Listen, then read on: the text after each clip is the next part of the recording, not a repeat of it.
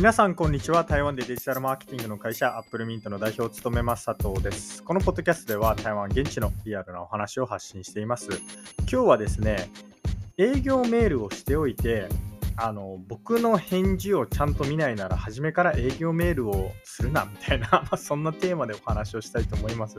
すいません、別にあの皆さんに愚痴を共有したいわけじゃないんですけれども、あの実際にあったケースなので、まあ、もしも今後、えー、営業メールをされる方、まあ、これは僕も含めてなんですけれども、するときは、もし相手が返事をしてきたら、あのちゃんと相手の、ね、メールぐらいは読みましょうみたいな、まあ、そんなお話になります。当たり前に聞こえるんですけれども、この前、本当に僕のメールの内容を見てないでしょっていう返事が来ちゃったんで、あのこういうお話をしています。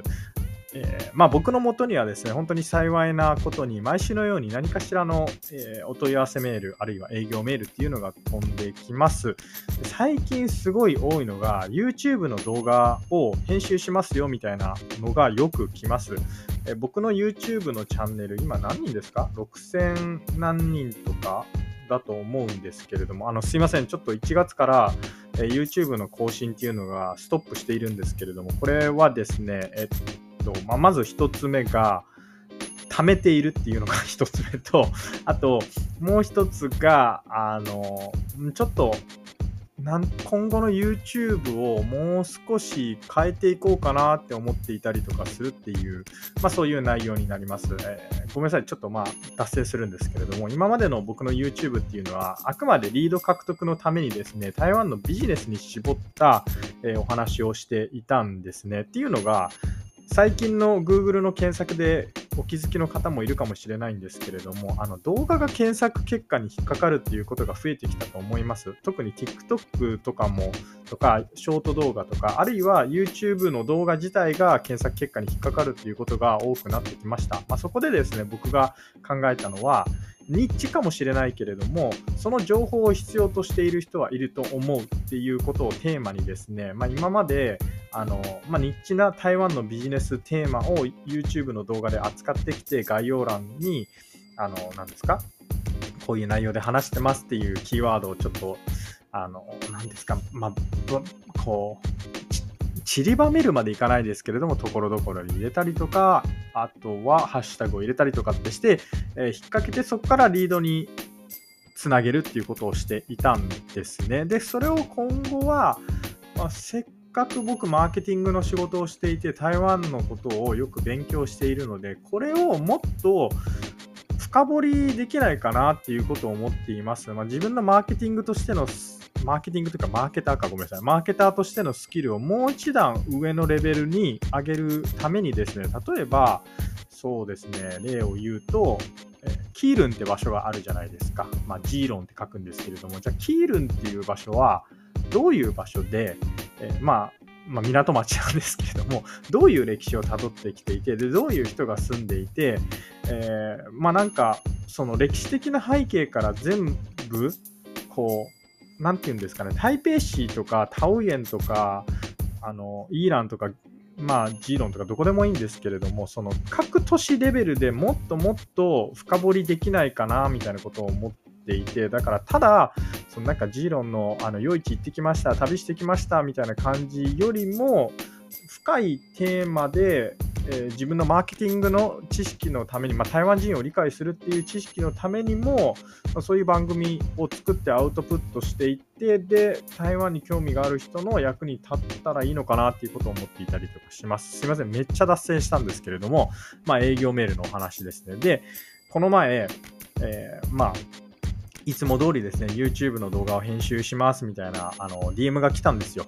で、別、僕、今ね、動画を編集してくださってる方がいて、まあ、その方に不満とか特にないんで、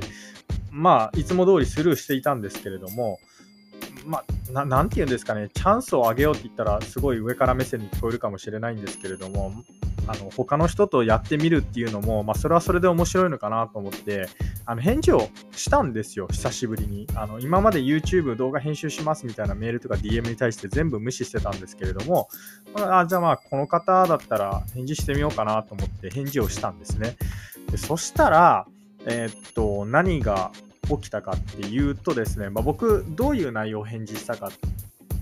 どういう内容を返事したかというとですね、2024年からは、あの中国語の方の動画の配信も強化したいと思ってますと。まあ、なので、中国語なら今すぐにお願いできると思いますよと。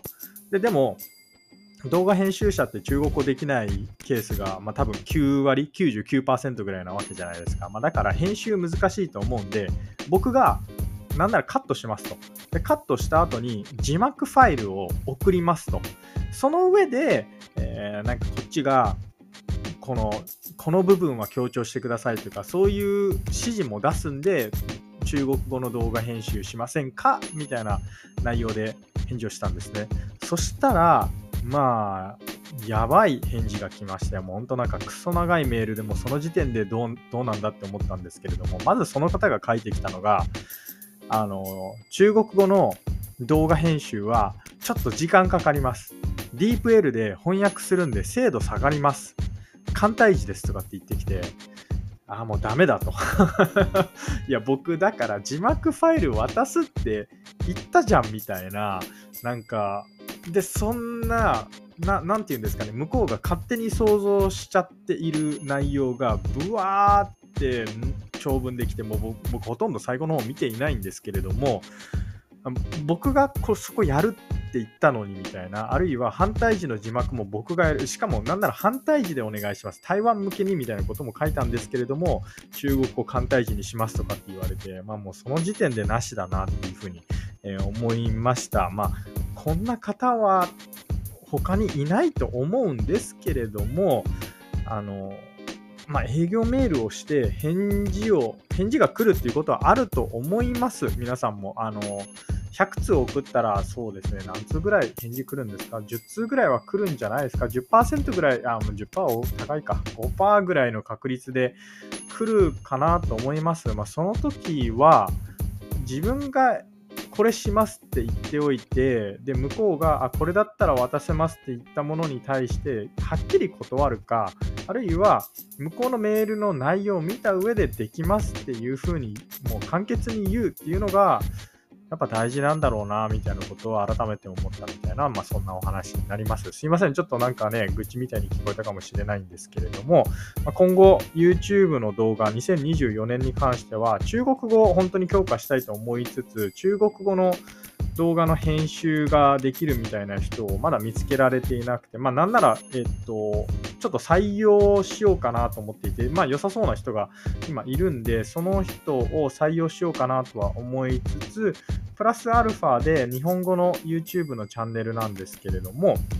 あの何も登録者を増やしたいとかっていうよりは、あくまでビジネスを獲得するためのリードで、なおかつ僕が台湾人をもっともっと理解するために、えー、自分のマーケティングっていう仕事の、えー、質を高めるために、台湾の各地のことをもっともっと勉強して、でそのそれを皆さんになんか面白い形でアウトプットしたら、えー、それは面白いチャンネルになるんじゃないかなっていうふうに思っています。まあ、僕がよく見てる YouTube の動画、YouTube のチャンネルで、えー、バッパ翔太っていう人がいるんですけれども、まあ、その方、いろんな世界各地にこう旅行されて、まあ、旅行というか取材なのかな、まあ、YouTuber なんで、えっと、撮影に行って、で、現地のなんか面白いネタを拾ってきて、それをちょっと、まあ、深掘りっていうほどでもないんですけれども、まあ、紹介していたりとかするんですね。で、すごいエンターテインメント性もあって、面白くて、動画の質も高くて、あのね、ものすごく企画に準備をされてるんだろうなって、そのこういう場所撮りますみたいなのをちゃんと決めた上で、えー、結構撮ってるんだろうなっていうのを感じる動画なので、まあ、あれぐらいのレベルになれるとは思っていないんですけれども、まずは僕のできる範囲で、僕のできる質で、そういう台湾のことをもっと理解できるような、えー、まあ、特に消費者ですね、あるいは台湾人、キールンの人、台北の人、タオユエンの人、ニュータイペイの人っていうなんかその各地の人たちのメンタリティみたいなのが分かるようなそういう動画作っっていけたら面白いかなっていうふうに思っていたりとかします。ということで以上アップルミント代表佐藤からですね、まあ、営業メールしておいて僕が返事したらその返事を見ないってどうなのみたいなそういうテーマでお話をいたしました。えー、いつもお聞きいただきありがとうございます。それではまた。